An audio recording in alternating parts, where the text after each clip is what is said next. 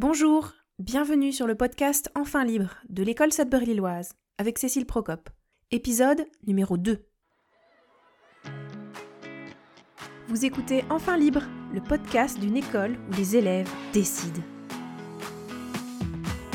Et si nous faisions confiance aux enfants?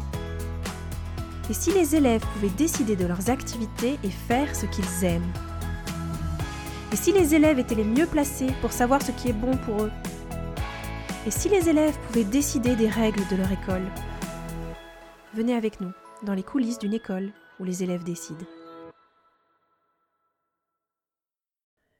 Dans cet épisode, je vais vous présenter un petit peu l'école Sudbury-Lilloise, l'ESL en abrégé, et euh, je vais essayer de vous raconter un petit peu comment ça se passe.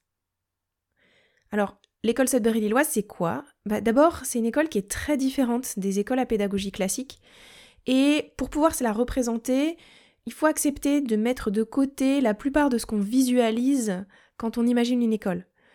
Donc, pour commencer, je vais vous parler de ce qu'il n'y a pas.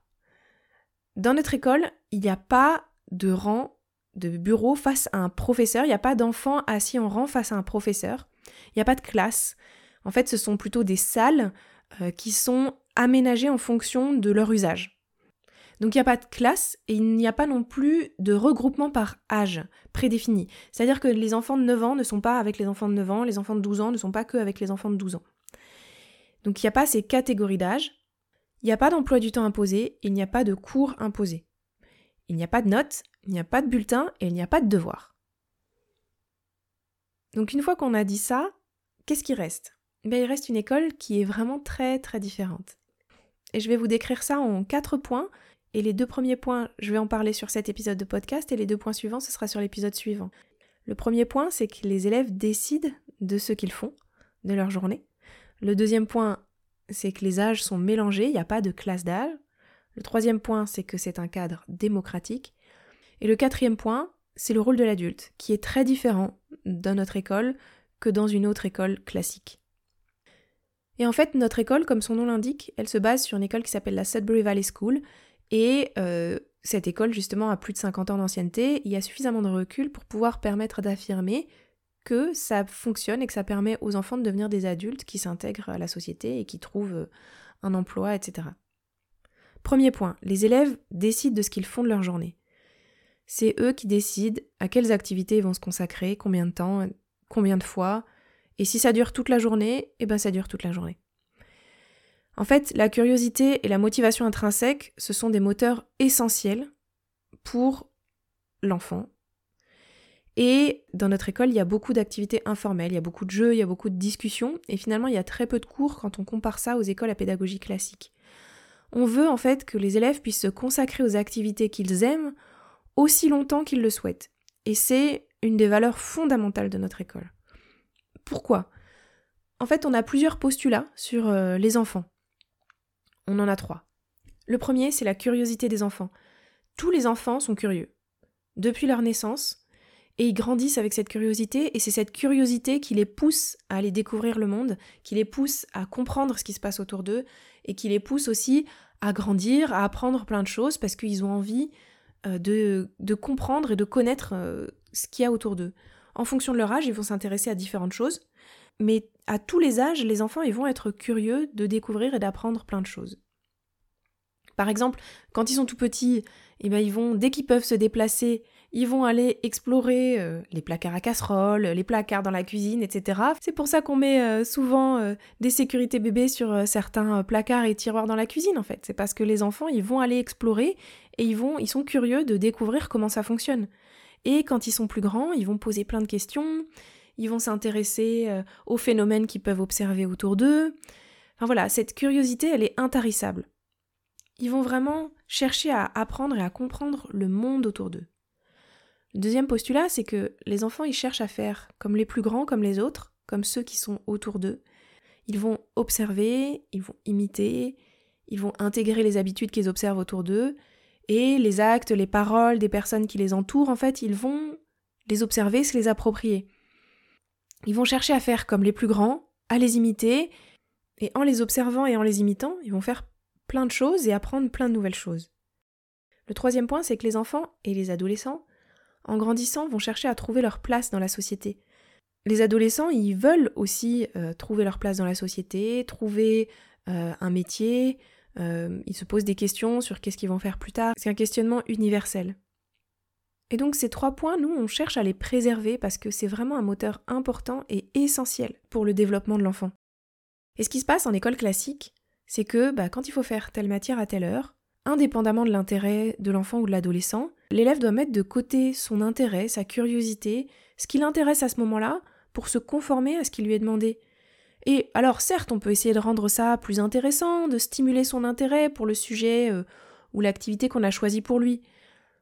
Mais au fond, l'élève, en fait, il doit juste apprendre à ignorer ce qu'il aurait envie de faire pour faire ce qu'on lui dit de faire. Dans notre école, on fait le choix inverse. On veut qu'ils puissent faire ce qu'ils aiment, et on ne veut pas leur faire faire des choses et leur faire aimer ce qu'on leur fait faire. Et ça, c'est vraiment une distinction capitale. Donc, ça fait que les enfants, dans notre école, ils choisissent les activités qui, les intéressent.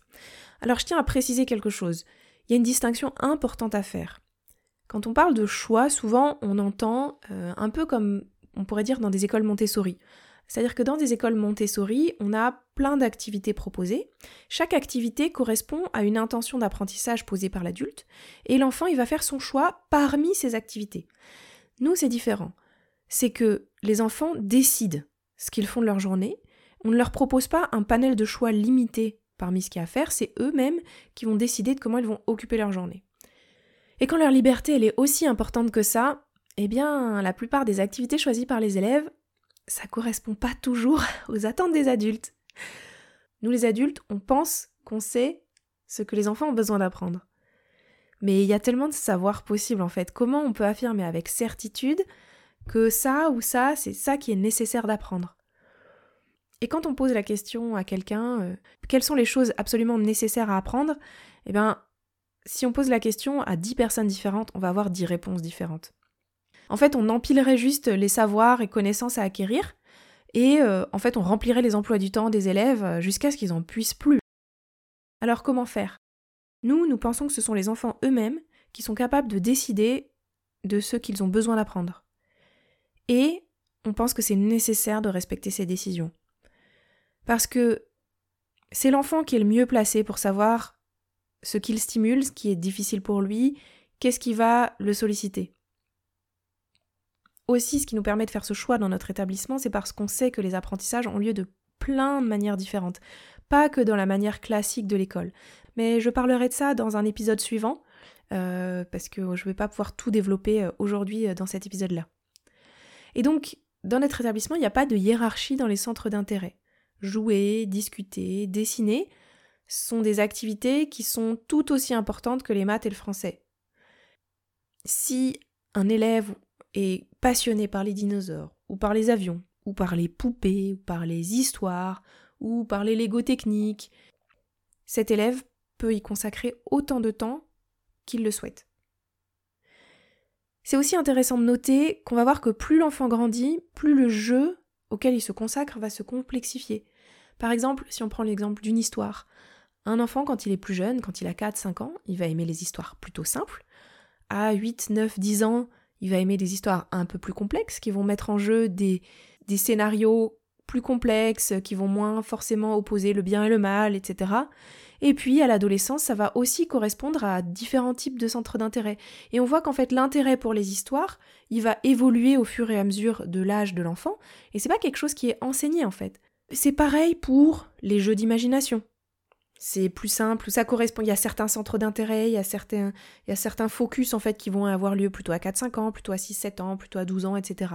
Les dessins c'est pareil, on voit en fait que les dessins petit à petit, au fur et à mesure que l'enfant grandit, les dessins ils vont être de plus en plus complexes. C'est pareil pour les constructions, les caplas, les Lego, enfin des choses comme ça en fait. On voit que petit à petit l'enfant il va acquérir ses compétences, il va pouvoir complexifier tout ça, mais tout ça, ça n'arrive pas du tout via l'enseignement en fait. C'est pas parce qu'on lui a enseigné à dessiner de manière plus complexe ou parce qu'on lui a enseigné à faire des constructions plus complexes. C'est parce qu'il les a faites, parce qu'il grandit, parce qu'il est de plus en plus mature et que les choses vont se complexifier. Et en fait, c'est normal parce que personne n'aime stagner Et spontanément, en fait, l'humain va toujours chercher des choses qui vont le stimuler. On a souvent cette image que si on laisse les enfants libres de faire ce qu'ils veulent, ils vont végéter, en fait. On a cette image que il faut qu'on leur apporte, qu'on les nourrisse, que parce que sinon, en fait, ils vont juste végéter. Alors certes, si on met un enfant tout seul dans une pièce vide avec rien du tout, c'est sûr que il n'aura pas assez de ressources pour pouvoir grandir et euh, se développer euh, comme il pourrait le, le faire au mieux. Et en fait, on a confiance en l'enfant et en sa capacité naturelle de choisir les activités qui lui apportent ce qui lui est nécessaire. On ne pense pas que ce sont les adultes qui peuvent identifier ce qui est le mieux pour l'enfant, et on ne pense pas que ce sont les adultes qui sont les seuls capables de fournir à l'enfant ce dont il a besoin pour se développer en fait. La présence de l'adulte, elle n'est pas aussi nécessaire que ce qu'on imagine. Parce que souvent on imagine que si on laisse des enfants seuls, ils vont être livrés à eux-mêmes et euh, ils vont végéter, ils vont rester euh, au même stade de développement et ils vont pas euh, évoluer. Mais c'est pas vrai en fait. On peut créer un environnement dans lequel les enfants continuent de grandir, de se développer, sans que ce soit l'adulte qui soit le fournisseur du savoir et de ce qui est bon pour l'enfant en fait. Et alors, ça me fait arriver au deuxième point le mélange des âges. Effectivement, si on laisse un enfant seul, dans une pièce vide, avec rien à faire, personne avec lui, on est d'accord que ça, c'est pas l'environnement optimal. Mais si on laisse les enfants et les adolescents libres de décider de ce qu'ils font de leur journée, ce qui est très important, c'est de leur permettre aussi d'être avec des personnes d'autres âges. Et euh, le mélange des âges, c'est vraiment une des composantes essentielles de notre école. C'est ce qui permet que cette liberté-là fonctionne. Dans notre école, le mélange des âges, il est très large. Dans une école classique, le mélange des âges, il est quand même très limité, c'est-à-dire que bah, les enfants d'une même classe, du CM1 ou de CM2 ou de 6e, ils sont euh, dans la même classe, ils ont à peu près le même âge, à de rares exceptions près. Dans une école alternative, quand on parle du mélange des âges, en général, c'est des tranches d'âge assez réduites, 3, 6 ans, 6, 9, 9, 12. C'est pas un grand mélange des âges, comme chez nous. Donc, nous, en fait, on a vraiment ce grand mélange des âges qui est de 3 à 18 ans. Et euh, un enfant de 3 ans peut tout à fait aller parler à un, enfant de 18, à adolescent de 18 ans et inversement. Et donc, pour reprendre ce que j'étais en train de dire tout à l'heure, si cette liberté que je décrivais tout à l'heure, elle n'avait lieu qu'entre enfants du même âge, par exemple entre des enfants de 9 ans, le milieu dans lequel ils, évolueraient tous, ce serait quand même beaucoup moins riche parce que des enfants du même âge ont souvent les mêmes types de problématiques, ils ont souvent des compétences similaires, et souvent c'est plus facile d'avoir une certaine forme de compétition en fait, puisque euh, c'est quelque chose de comparable. Mais quand il y a des enfants et des adolescents d'âge différents ensemble, par exemple euh, quelqu'un euh, qui a 8 ans avec quelqu'un qui a 12 ans, en fait ils ont des centres d'intérêt qui sont plus variés, ils ont des manières d'envisager le monde et de penser qui sont un peu différentes et ils peuvent s'apporter les choses mutuellement en fait. Ils ont différentes manières d'envisager des solutions à des problèmes, les discussions, elles sont variées et les arguments en fait, comme chacun va penser différemment, eh ben les arguments vont être tous plus riches et il y a beaucoup de différences. Et c'est ce mélange des âges en fait qui fait vraiment entre guillemets qui fait prendre la mayonnaise de la liberté. Et dans notre école, en fait, les groupes d'âge différents, c'est complètement la norme. C'est-à-dire qu'on va avoir souvent, ce qu'on peut observer le plus souvent, c'est des groupes, euh, alors, par tranche d'âge. Par exemple, euh, les groupes euh, entre 11 et 14 ans qui passent du temps ensemble, les groupes entre 5, 6 et 9 ans qui passent du temps ensemble. Certes, donc il y a ces tranches d'âge, donc ça c'est les groupes d'enfants qui passent le plus de temps ensemble, les groupes d'enfants et d'adolescents qui passent le plus de temps ensemble mais il y a aussi euh, beaucoup d'interactions entre des âges beaucoup plus étendus. Dans notre école, par exemple, on a deux amis, un qui a 10 ans et l'autre qui en a 16. On a euh, deux filles, une qui a 13 ans et l'autre qui en a 9. On a des adolescents, une adolescente de 13 ans qui va parfois lire des histoires euh, à ceux de 3 et 4 ans. on a un adolescent de 13 ans qui va passer du temps aussi avec ceux de 10 ans. Et ce qui est important de noter aussi, c'est que l'ambiance dans notre école, elle est vraiment très agréable. Il n'y a pas de moquerie des grands envers les plus jeunes. Euh, il y a souvent des enfants et des adolescents qui s'entraident euh, et il n'y a pas de harcèlement. Et ce qu'ils apprennent aussi ici, les enfants, c'est que finalement, quel que soit l'âge de la personne, ça reste une personne en fait. C'est juste une personne en face de soi, quel que soit son âge. Et il y a des parents d'un enfant de 3 ans qui m'ont raconté il y a quelques jours que ils ont vu la différence depuis que leur enfant est scolarisé chez nous, que cet enfant-là, en fait, il a euh, pas de problème pour s'adresser à des adolescents, c'est juste des personnes en face de lui. Et euh, il a aussi euh, pu raconter chez lui et commencer à vouloir faire comme les plus grands. Donc il a vu les adolescents qui avaient organisé une séance de sport à l'école. Et chez lui, il a commencé à vouloir faire mettre la musique et mettre faire sa séance de sport comme les grands à l'école. Et euh, toutes les personnes qui sont venues à l'école, euh, soit en visite, soit qui venaient d'arriver, elles ont toutes été vraiment marquées en fait par cette ambiance tellement agréable qui existe dans l'école.